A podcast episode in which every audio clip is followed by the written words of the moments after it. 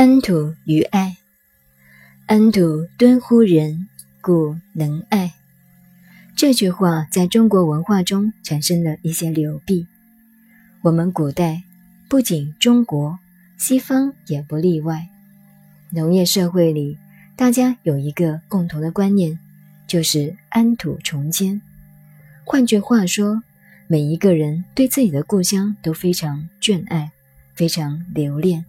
很怕迁移，尤其很怕远迁。为什么他们会安于其土，不愿意远迁呢？人类是地球文化，他们离不开这个地球，也就是离不开这个土地。人为什么会有仁慈心理呢？仁慈是效法土地的法则而产生的，也就是老子讲的“人法地”。效法这个土地的法则之故。说到大地与我们人类的关系也很好笑。大地给我们生命，大地给我们一切的恩惠，我们却没有一样可以还给大地。要还就是屎尿和一堆臭皮囊。我常常提到张献忠有名的七煞碑，我亲眼见过。这个碑还在四川成都小城公园的图书馆里。张献忠的碑文，我们看了也只好做会心一笑。你说他有没有道理？仔细想想也有点道理。他说：“天生万物以养人，人无一德以报天。杀杀杀杀杀杀杀。”这个看来好像蛮横。但就另一个观念去看，似乎不然。人对大地一无报答之处，而只有破坏。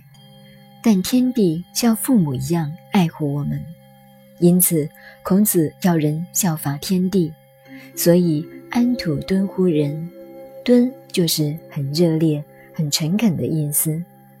效法大地的精神来做人，实现我们仁爱仁慈的精神。故能爱，所以说仁者爱人，像大地一样爱人，像天地一样只付出，一点也不求回收。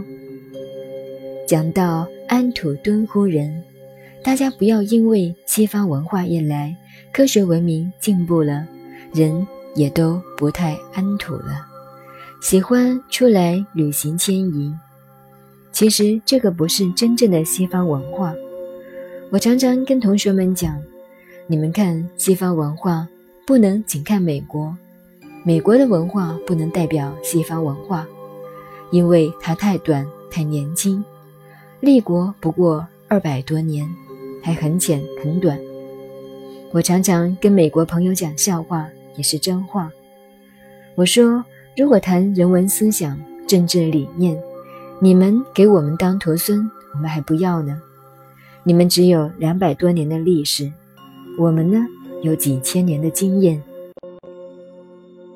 但如果谈科学呢，那我们就自愧弗如了。我们还是小老弟，实在要跟你们学才行。我们真要了解西方文化，到欧洲看看，他们也很安土，安土心里很怪。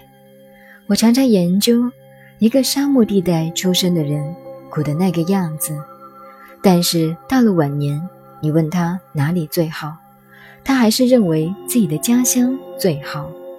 穷家的孩子出来，乃至于很多的人，你问他谁做的菜最好吃，他们会说妈妈做的菜最好。世界上的人很怪，安土敦乎人。在那个地方出生的人，就对那个地方有感情。我常常谈到一个问题：出家的同学都知道，佛学有个名称“沙门”，汉代翻译为“桑门”。到了中国以后的佛教，那些真正的出家人，就是出家人中的出家人。这些真正修行的人叫头陀行。也就是苦行僧，依照戒律，头陀不生宿空桑，一个头陀行的人，在一棵树下过夜打坐，不能超过三天，这是戒律规定。到第四天，非离开不可，因为在那个地方住久了，就会与那里发生感情，就会留恋了。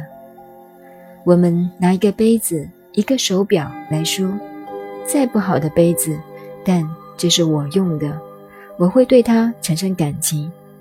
如果你不小心打破了，我会生气。人们对物也会有一种留恋的感情。一个真正修道的人，头陀不三宿空桑是非常有道理的。太公素书。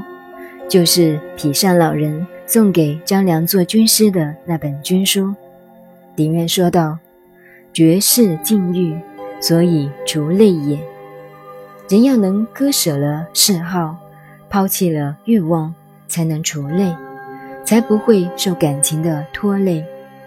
人对于感情的牵挂比什么都厉害，所以很多修道的人不能有所成就，就是这个原因。”这些道理都与安土有关系。